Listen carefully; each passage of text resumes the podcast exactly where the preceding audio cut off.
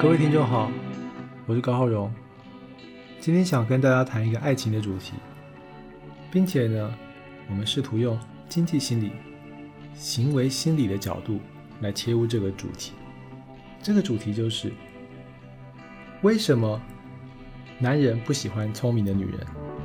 它衍生出来的一个副主题就是：假设爱情它是一个消费市场。那为什么有些黄金男、钻石女，就是有些明明看起来客观条件不错的独身男女，他们在爱情市场中得不到青睐呢？当然，这个好不好，什么钻石啊、黄金啊这种形容，它都不是一个绝对客观的形容。所以，请听众朋友抱着轻松愉快的心情来聆听这期节目，因为切入爱情、切入关系的角度非常非常多。那我提出了，也不过是仅仅其中一个角度。那听众朋友有任何反馈，也请你不吝告诉我。那基本上呢，我们谈这个话题在于哦，我发现对一般人而言，我们经常面对一种考验，就是不满足的考验。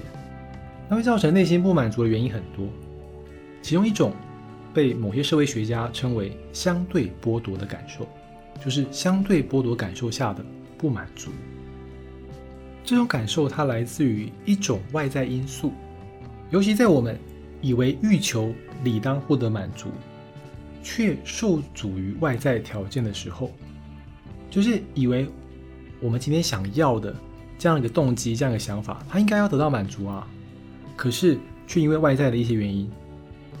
达不到，尤其是在当我们看到别人有而我们没有的时候。这种感受会特别强烈。譬如说，今天你觉得你工作的时候非常卖力，你当发年终奖金的时候，应该跟坐在你隔壁那个感觉跟你付出差不多的同事得到一样多的年终奖金。可是结果奖金发出来，你足足比他少了可能百分之三十，那你就会产生一个很强大的相对剥夺感。或者在教育中，我们常会看到这样的一个情况。你在学校里头，你跟所有同学穿着制服，看起来你们是平等的。可是，一到了暑假，你的家境跟另外一个同学家境可能截然不同。他是去美国游学，去欧洲旅游，去学骑马，而你可能整个暑假就是在家帮忙父母打工，或者你必须要为了下个学期的学费付出非常非常多的努力，你根本没有时间去玩乐。那这时候你就产生一个相对剥夺感，奇怪，同样年纪的孩子，为什么他可以这样，而我却只能这样？相对剥夺感在爱情中的男女方面，那同样有类似的现象，会使我们产生这样的感受。譬如，嗯，前几天吧，有一位年近四十、未婚、事业有成的女性朋友，她就问我，为什么台湾男人不喜欢聪明的女人？这问题当下真把我问傻。但说实在的，撇开地域和性别框架，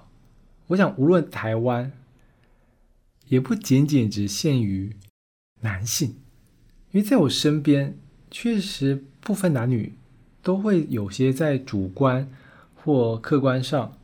从外貌、工作能力和收入等方面都不差，也不乏异性关系的朋友。但现实中，他们却觉得自己是呃备受冷落的。那当然，他们的寂寞感是真的，但这种感受有时候并不是身边那些关心自己的人不够好，而是来自于与他人相较的结果。就是有些感受并不是因为别人真的欺负你了，别人真的亏待你了，而是你一个主观的判断。但我们也不能说主观的判断是错嘛。因为当一个人真的不开心，他确实不开心，这不会因为他得了多少钱、长得多漂亮、拿多少好处，那实际上有多少人关心他，就能够让他从这个困境中走出来，就能够说他这感受是假的。所以今天我们要谈的就是，到底这个感受怎么回事？从另外一个方面，我们可以来试着思考一下。譬如你回想一下，你是不是做过类似的事，就是和前任分手了？但你却不时通过网络，或者是呃彼此的共同朋友，去关心，但是关心我加引号啊，关心对方的近况。因为我知道有些人是真的关心，想知道对方过得怎么样；有些人是 抱着一种期待，想看看他跟我分手以后是不是过得还那么好，然后内心可能还诅咒对方，嗯，最好他过得很糟。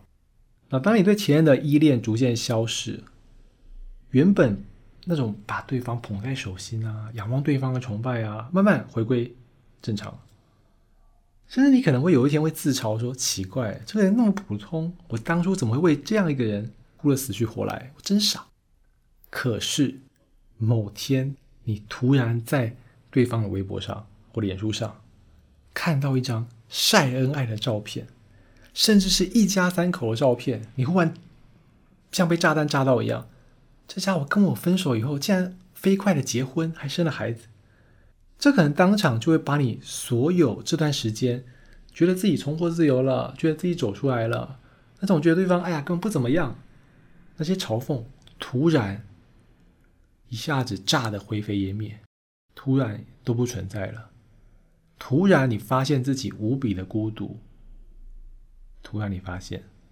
你根本还没有走出来，然后你可能会问：为什么得到幸福的不是我？这种相对剥夺感的感受，它就反映出一个问题。其实人性在谈所谓的剥夺，它所体现出的是一种人性的，你可以说是一种本性，也是一种黑暗吧。就是共享乐，可能比共患难更难。当我们看着和自己能力差不多。付出不相上下的同事得到拔擢。当我们目睹条件不如我们的闺蜜觅得良缘，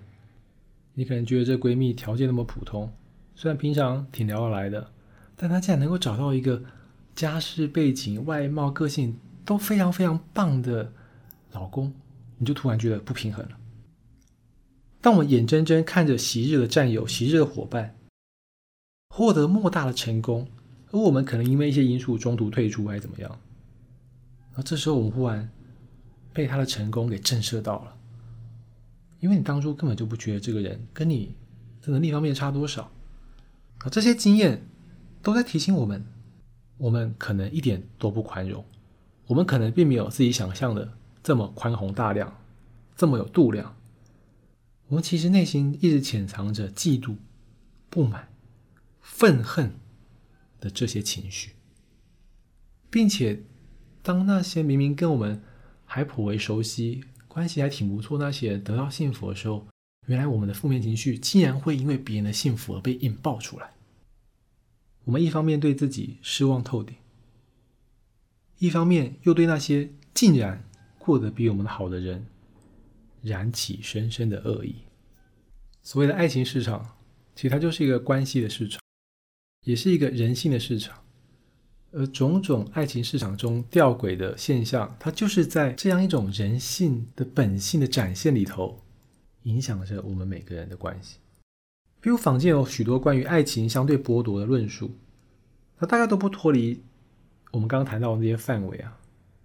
但撇开那些对自己认识不清、过分自恋的人，以及人所不能控制的命运机缘。我们怎么去解释一般生活中为什么确实有人各方面条件不错、内外兼修，却没有获得更多被爱的机会呢？那我想今天我们就从经济学的行为理论来解读这个现象。有一群经济学家，他们研究的就是为什么今天会有劣币驱逐良币的现象。那我们前面谈到的，为什么有些人条件很好却得不到青睐？有些条件普通，哎，他就成了万人迷了。那我们就从这个角度来谈：当我们对一个人了解不深，我们往往会做出对自己最保险的选择。所以，即使一个人很优秀，可是为了确保我们不会在跟这个优秀的人交往过程中，因为彼此认知的差异受到伤害，有时我们反而会转而向那些对我们来说好像条件比较差的人。但自认可以掌控的对象，报以更多情感上的连结。这么说吧，今天遇到一个人，他的条件很棒，可是你觉得你很他很难了解，或者你自我价值感很低落，你觉得呃这么棒的一个人，他肯定不会喜欢我啦。我跟他谈这个恋爱，大概就只是嗯帮别人养老婆啊，或者是他的一个过渡阶段的玩伴，他最后得选别人。即使这个人条件很好，即使这个人对你施出善意，你可能也不会选择他。也就是说，在认知上，我们选择东西并不是一个客观上真正好的东西，我们往往选择的是我们能够了解的东西。然后这个诠释非常非常多爱情中的现象，就是为什么两个人同时去竞争，可能同时追一个女孩子，就女孩子选的那个人不是当中客观条件最好的。那除了我们谈什么直觉啊、感觉啊。然后什么一些小心思啊，一些关键的一些事件，比如英雄救美，那很大的一个重点就在于说，我们的认知往往倾向于会选择我们能理解、我们能控制这样的一个选择。所以这也反映了一种爱情上的心理，就是今天在谈恋爱的时候，你要做的也许不是不断的彰显自己多好、多棒、多厉害，而是你能够找到一个。对方能理解你的共同语言，你们有共同的兴趣、共同的嗜好，他能够通过这些共同语言去理解你，你的好好在哪里？那这可能更有助于你们之间关系的拉近。譬如说，你对一个女孩子不断阐述你作为一个基金管理人，然后在那些对冲基金，然后在面对什么英镑大跌还是什么搞杠杆这些理论，你在谈这些。一来一去的这些事情听起来非常高大上，非常厉害，但万一对方听不懂，然后可能对方问了一个非常简单的问题，比如说，他跟妈妈同时掉到水里面，你会救谁之类的？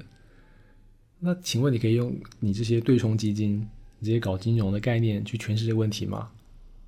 当对方要的是一个情感上的理解，对方要的是未来两个人如果共同拥有一个家，如何去照顾这个家以及家人？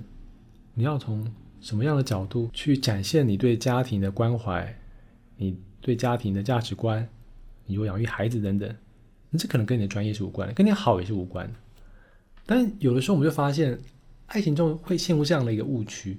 就是你会有一种感觉是，只要我呈现了所有我的好，对方就应该会接受我。所以当你演示了一遍你所有的优点之后，你就开始等了，等对方展现接受你的样子。就发现对方无动于衷，你就很困惑。哎，奇怪，我这么棒，而且我说我的优点都让你看仔细了，你为什么会选择一个条件比我差的呢？那很可能关键之处就在这里。诺贝尔经济学奖得主 George Akerlof 他就提出了一个经济理论，他去诠释这样一个劣币驱逐良币的现象。他以美国二手车市场为例，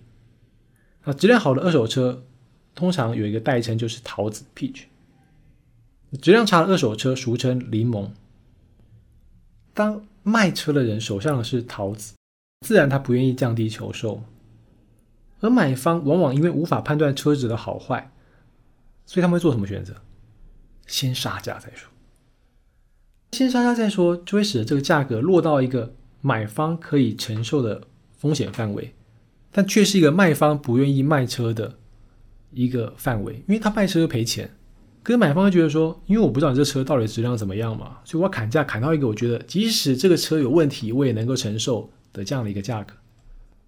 那结果是什么呢？结果就会造成劣币驱逐良币的现象。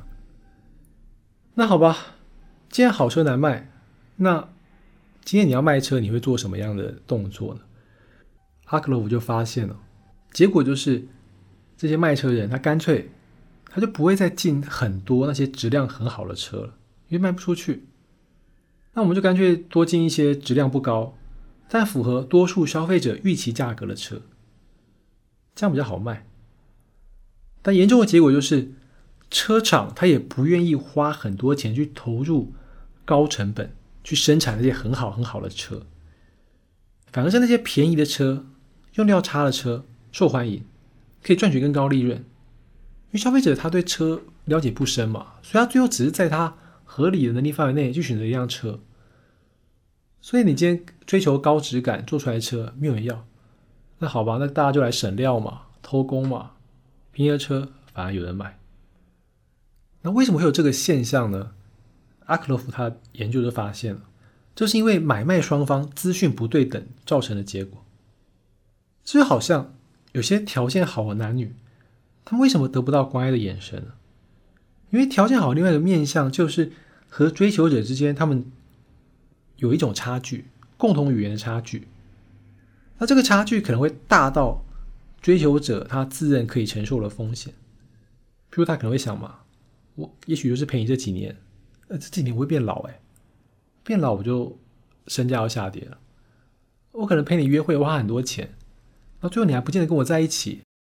考量这些以后呢，他就发现这些风险他承受不了。才要选择放弃。不过，另外一方面，也就像我前面讲的，男女之间的爱情还是有不理性的因素存在，譬如盲目疯狂的爱恋。但问题是，这些疯狂的部分，它不见得会被那些被追求的人买单，就不见得会被那些卖方买单。所以，这个僵局就在于买卖双方内心，他们其实都是有个底价的，但这个底价是有落差的，因为一个人想的是，我是在呈现我好的部分。所以我应该有一个，嗯，你要得到我的价格，但我的价格是一种抽象的价格，不是钱啊。可是买方他内心有个价格，就是他能够承受风险的价格。所以好，可是风险高，那它的价格他也不会拉高啊，因为他没有办法承担。可终究人不是车商啦，就人不是车子，我没有办法同时拥有复数的产品，我们只能拥有我们自己一个人，所以这更显得风险。很高，难以交易。就是买车，好吧，你真的今天买辆烂车，你换一辆车吗？可当今天承受风险是我们自己，由于是我前面提到的，你的青春那是一去不回头的，你的心力，你可能心力交瘁，你再也恢复不了，那也是一去不回头的。内心的创伤，那可能也是一辈子一去不回头的。所以，当我们发现这跟买车很大的不同在于说，这东西可能一辈子就那么一次。而受伤的那些疤痕，不是你之后什么努力赚钱可以弥补回来的。那这种风险就使我们更加裹足不前。最后这会造成什么结果呢？就像我前面谈到的，阿克洛夫他的研究发现，如果在这样一个资讯不对等的情况下产生的劣币驱逐良币的市场，它会伤害整个汽车工业的体系，因为。大多数的车厂就不愿意花钱去投入很多的研究经费去研究高质感的车，因为高质感的车需要更高的成本，那么他就要用更高的售价去卖，可是他又卖不出去，所以他宁愿生产一些低成本、用料差、没那么安全，但是消费者会买单的这些车。那你可以想一想，在这样一个所谓堕落的市场里面。当一个市场的商品品质越来越差，它非但会伤害消费者，还会危害整个市场，甚至危害整个社会。譬如你想想看，你是一位行人，但你永远说不准路上会不会有一天有辆车忽然失控就撞到你，多可怕！你想想看，你是一位驾驶，而你的车却没有办法提供你车上你的妻儿老小足够的保护。这是多么恐怖的一件事情！所以从爱情市场来谈，这间接的就解释了某些我们看到了一些奇特的现象。因为有些女生她会说，女生要装笨才会讨人喜欢。那这个观点怎么回事呢？就这种观点其实就是前面谈到的柠檬市场。因为当你是一位柠檬的时候，你可以降低被追求者的门槛，易于推销自己。吸引更多男性追求者，因为男性会觉得你比较容易被理解，并且我追求你的风险是比较低的，所以这可能也反映了就是在爱情中，确实爱情会使人卑微。所以当你遇到一个能够让你保持一定自信心的时候，你可能会比较愿意付诸行动。这是不是也诠释了另外一种现象呢？就是为什么有些女神就是没人追？而女神身边的那些朋友，很多人追呢，那可能就是这个道理。但这个风险又在于哦，会买柠檬的消费者，可能本身也是柠檬，就像我前面讲的，因为你的自信心不够，所以你选择了一个你觉得，呃，相对来说他应该比较能够接受你的这样一个人，但这显然就不是你真的想要的那个人。那当社会上缺乏这种向上追求的动力，就大家如果都不去真的去追自己内心想要的，每个都退而求其次，那就会有更多缺乏积极正面人生观的人组成伴侣。那它就会造成某些潜在爱情、也潜在关系容易决裂的可能性。可能会有些听众朋友觉得你这是在危言耸听啊！你这意思不就是说，人人都要去追女神男神才能获得幸福吗？那我解释一下，我不是这个意思。我的意思是，我们都得去面对内心真实的自我，而这个真实自我包括你真实的欲望，你真正想要什么，而你真正的付出了多少努力去达到，还是你明明知道你想要的是 A。但因为你自信心不够，自我价值感低落，并且你也不愿意付诸行动，所以你最后选了 B。可是扪心自问，你选了 B 以后，你内心是不是还念念叨叨的想着 A？讲的更恶心一点好了，如果你今天牵着 B 的手，抱着 B 的身体，可是你幻想的是 A，这个对你们的关系会有什么样的影响？这样的人生会快乐吗？因为我在做这个夫妻关系也好，或是伴侣方面的咨询的时候，这个情况我看的非常非常多。两个人在一起，而他们的在一起不是因为他们真心想要跟对方在一起，而是不得已，可能因为年龄，可能因为各种现实因素，所以他们觉得哦该结婚了，所以他们就组织在一起了。那在一起以后发现各方面其实合不来，或者发现这件事情没那么简单。所谓的在一起共同生活，好像讲的就是每天大家一起吃饭睡觉。可当这个人真的在你旁边二十四小时，可能没有那么多，好十几个小时，可你越看越讨厌，或者更没有话跟他聊的时候，真的很痛苦。然后最后就离婚。那如果有孩子，那你们离婚这件事情又会影响孩子，所以这个不幸福它会延续下去的。就像我前面谈到的，在柠檬市场里面，这样的一种行为，它会伤害。这个市场，同时会伤害这个社会。如果我们从这个角度来看，这样的一种爱情的柠檬市场的选择，它会伤害关系，同时它也在伤害整个爱情的价值观。它会造成什么结果？那可能就会造成许多人的不幸。表面上我们好像复印了一种价值体系，爱情嘛，可能不见得跟婚姻有关，婚姻就只是找个人在一起生活啊，就算了。但实际上，你可能是做不到，你可能内心是不甘愿，你内心是有对爱情真实的向往的，但你把它压抑下来，然后做了一个违背自己真心的选择。那确实有些时候我们真的是不得已，但有的时候会不会其实是我们自己放弃的那些可能性呢？进一步说，假设两个人他们互相将就，在将就的过程中互相挖掘了对方的好。一同提升自我，那么爱情就会逐渐升温，那这挺好。可是假使两个人难以脱离将就所带来的自我厌恶感，就你常常想到我在将就，我在将就，你常常想到那个你真的想要的那个人，这种自我厌恶，它会有意无意的投射出去，它会让你自己的情绪变得很不稳，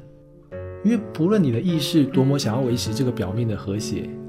你内在那些不满、冲动、想要拒绝眼前这个人的这些情感，它不是你想压抑就压抑得了。这种不稳带来的情绪波动，就可能会造成一些实质上的冲突，无论是言语或行为。可实际上，造就这些冲突的双方，他们看不顺眼的，其实不是对方，而是那个被迫卑躬屈膝的自己。不难想象。经过几段糟糕的恋爱经验，非但自我厌恶感得不到解救，还可能增加自卑感，甚至失去对爱情的憧憬，直到对爱情麻木，进而将就过一辈子。甚至对自己的儿女传达爱情不可信，不要跟最爱的人结婚，漂亮女人说的都是谎话等等盲目的信念。那这会使一个人对爱情的希望之火还没点燃就被迫熄灭。就是我们前面谈到的，它危害了整个爱情市场，它危害了整个社会，因为某些错误的负面的价值观，它就这样子被当成是真理流传下去了。那么就在彼此认知的差异和风险评估的双重因素下，就是这个柠檬市场的规律之下，就产生了道德和选择行为。那道德就我们前面谈到的爱情中的那些价值观，以及我们为此做出的选择。这一切其实都只是为了降低风险、放弃自我。而造成的一种关系上的恶性循环。所以，我们回到一开始我们谈的问题吧：为什么有些人条件很好却乏人问津？为什么会有所谓“男人不喜欢聪明的女人”这种说法呢？也许答案并不是表象上的那个样子，并非男人不喜欢聪明的女人，而是缺乏信心的男人做了委屈自己的选择。然后我们反过来去看那些单身的，好像在爱情市场中溃败的钻石女、黄金男，也许他们并不是溃败，也许他们不是挑剔，只是不想将就。今天节目就进行到这里，我是高浩荣。估计当你听到这则广播的时候，我人已经在大陆的土地上，希望有机会跟大家。进行有趣的物谈，一起讨论各种心理、哲学方面的议题。请继续关注我们新高潮电台，我们会持续为你推出最优质的节目。下次见，拜拜。